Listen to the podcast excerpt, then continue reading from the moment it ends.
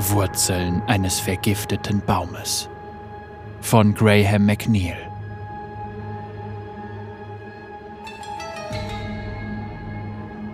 Staubschleier hingen in der Luft, als Schurei der Gestalt von Tunnelchef Hewlett mit seinen mechanischen Gliedmaßen tiefer in den Minenschacht folgte. Sie atmete mit Hilfe eines gebrauchten ESO-Filters und versuchte sich nicht vorzustellen, wie viele sonnitische Bergarbeiter im Laufe der Jahre durch diesen Luft eingesogen hatten.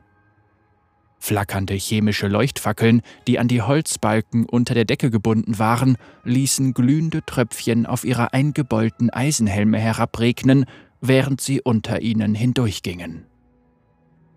Ich han je horchte besser Jode vermess, knurrte Hewlett über seine Schulter hinweg. Wo a großer Schätje. Wir hörten, du seist eine gute Vermesserin, übersetzte Schurei. Aber wir haben uns gründlich geirrt. Es war sieben Jahre her, seit sie nach Sorn gekommen war, aber sie brauchte immer noch eine Weile, um das seltsame Kauderwelsch des Minenarbeiters zu verarbeiten. Ich hab dem Erdseher gesagt, me brauche kei Pilti vermess, fuhr Hewlett fort. Se hat kein Förjes Buchs von Sorn Gestein wie me. Se esst zum Base Enze drin. Ich versichere Ihnen, Chief Hewlett, ich bin schon in Minen von Shurima bis nach Sorn eingefahren sagte Schurai. Ich kenne dieses Gestein so gut wie Sie. So sagste, knurrte Hewlett. Sie betraten die Stollenkammer am Ende des Schachts. Fels hier ist sujet anders als de Säß. Staubverschmierte Bergarbeiter saßen neben chemischen Bohrern, pneumatischen Spitzhacken und Kisten mit Explosiven. Jeder einzelne von ihnen hätte sich auf die Felsen stürzen müssen, um nach der Hexidader zu suchen, von der sie Baron Grime versprochen hatte, sie wäre hier. Sie alle untätig zu sehen, ging ihrer Arbeitsethik gegen den Strich. Hewlett hob eine Chemielaterne hoch, um das Gestein am Ende der Kammer zu beleuchten. Zunächst war Schurei nicht sicher, was sie dort sah. Sonitschichten bestanden oftmals aus kalkhaltigem Sedimentgestein, das vor nicht allzu langer Zeit durch intensive Hitze und Druck mit Einschlüssen aus metamorphischen Steinen angereichert worden war. Dies hier war etwas vollkommen anderes. Schurei schnappte sich die Laterne und ging den Stollen entlang. Sie zog ihren Handschuh aus und strich mit den Fingerspitzen über die Wand. Sie war uneben und fühlte sich warm an. Außerdem war sie merkwürdig braun getönt, wie etwas, das eigentlich in ihrer Heimat Shurima zu finden war. Das ergibt keinen Sinn, sagte sie. Das war gestern noch nicht hier. Hanisch versucht, dir zu sagen, erwiderte Hewlett. Ma han gestern gebohrt, wie der gesagt. Kumme früh morgens wieder und sehen dat he. Was immer das ist, der Baron bezahlt euch nicht, damit ihr hier untätig herumsitzt. Sprengt euch den Weg frei! Hewlett grinste. Esu sollen mal Sprengstoff benutzen, ja? Ja, stimmte Schurei zu. Das würde ich an eurer Stelle nicht tun. Die Stimme hallte donnernd um sie herum, wie eine Druckwelle in der Luft. Jedes Wort klang, als ob es von knirschenden tektonischen Platten erzeugt worden wäre. Die Bergarbeiter nahmen die Beine in die Hand, aber Schurei drückte sich fest an die Seite der Wand in der Kammer und zog ihren Helm nach unten, damit er fest auf ihrem Kopf saß. Die Stimme klang, als ob sie zu einem Titanen gehörte. Risse zeigten sich in der Decke des Stollens. Sie blickte gerade rechtzeitig hoch, um zu sehen, wie sich die unebene Felswand bewegte.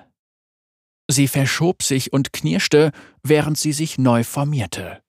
Schurei beobachtete erstaunt, wie sich zwei tiefe Krater bildeten, die wie geschlossene Augen wirkten, und eine vorstehende Felsspitze, die als Nase hätte durchgehen können. Staub rieselte von einer gebogenen und gezackten Spalte, die schaurig nach einem gewaltigen Mund aussah. Das Gesicht erfüllte die ganze Wand vor ihr, die ganze zehn Meter breit und doppelt so hoch war. Bei Asirs Knochen, wenn das der Kopf ist, wie groß ist dann der restliche Körper? Die Augenkrater öffneten sich mit einem knirschenden Geräusch, das sie an die Zeit erinnerte, als sie das vagabundierende Felsenwebermädchen gesehen hatte, das seine Wunder auf der Straße nach Kennethet vollbracht hatte. Schurai hielt dem Blick des gewaltigen Gesichts stand. Seine Augen bestanden aus einer Flüssigkeit, die wie gelbe Edelsteine wirkte. Quarz, dachte sie. Das kommt in dieser Region nicht natürlich vor. Dieser Fels ist verseucht, stellte die Stimme fest. Schurai drückte ihre Hände fest gegen die Ohren, um sich vor der ohrenbetäubenden Lautstärke zu schützen. Kreaturen bewegen sich darin. Auf ihre Weise wunderschön, aber chaotisch. Ihr solltet dieses Gestein nicht aufbrechen. Das wird ein schlimmes Ende für euch nehmen. Die Augen blinzelten und Kieselsteine fielen von den Steinliedern herab. Ähm, bist. bist du hier der Berggeist oder sowas? fragte sie. Die Stirn des Gesichts legte sich mit grollendem Rumpeln in Falten. Nein, wenigstens glaube ich nicht, dass es so ist. Ich glaube, ich war einst ein Teil eines Berggeistes. In der Welt herrscht so viel Chaos, da fällt es schwer, sich an alles zu erinnern. Was bist du denn dann? fragte sie. Ah, sagte er, und der Minenschacht bog sich, als das Gesicht schwermütig seufzte. Oh, ein Splitter des großen Ganzen, ein Diener der Ordnung der einen Zweck sucht. Nenn mich Loser Schiefer regnete aus den Rissen in den Tunnelwänden herab, und die hölzernen Stützstreben ächzten, als sie Belastungen ausgesetzt wurden, für die sie nicht gebaut waren.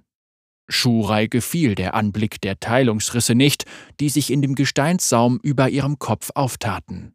Sie waren begierig, sich schnell auszubreiten. Könntest du vielleicht aufhören, dich zu bewegen? Ich glaube, du bringst sonst die Höhle zum Einsturz. Tut mir leid. Du sagtest, der Fels wäre verseucht? erkundigte sich Schurai.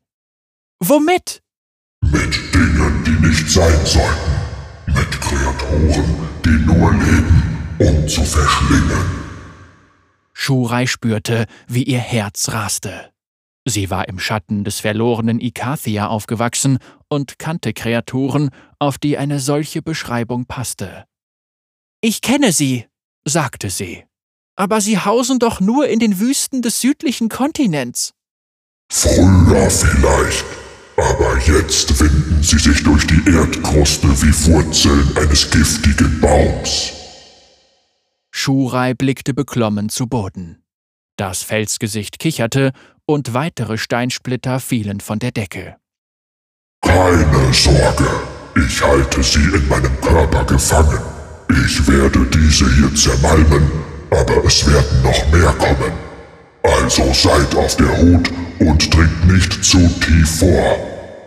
Das Leuchten der Augen der Kreatur erlosch, als die schweren Lider sich schlossen und der Tunnel begann zu beben. Du solltest jetzt gehen sagte das Felsgesicht. Hewlett tauchte hinter Schurai auf und packte sie mit seinem chemisch betriebenen Arm. Wir müssen verduften, Vermess, sagte er. Bliebe ma, wede ma von der Höhle zerquetscht. Schurai nickte und wich aus dem Stollen zurück. Ich werde Baron Grime sagen, dass diese Ader erschöpft war. Hewlett grinste. Verleg bis er ja doch, Jode Vermess.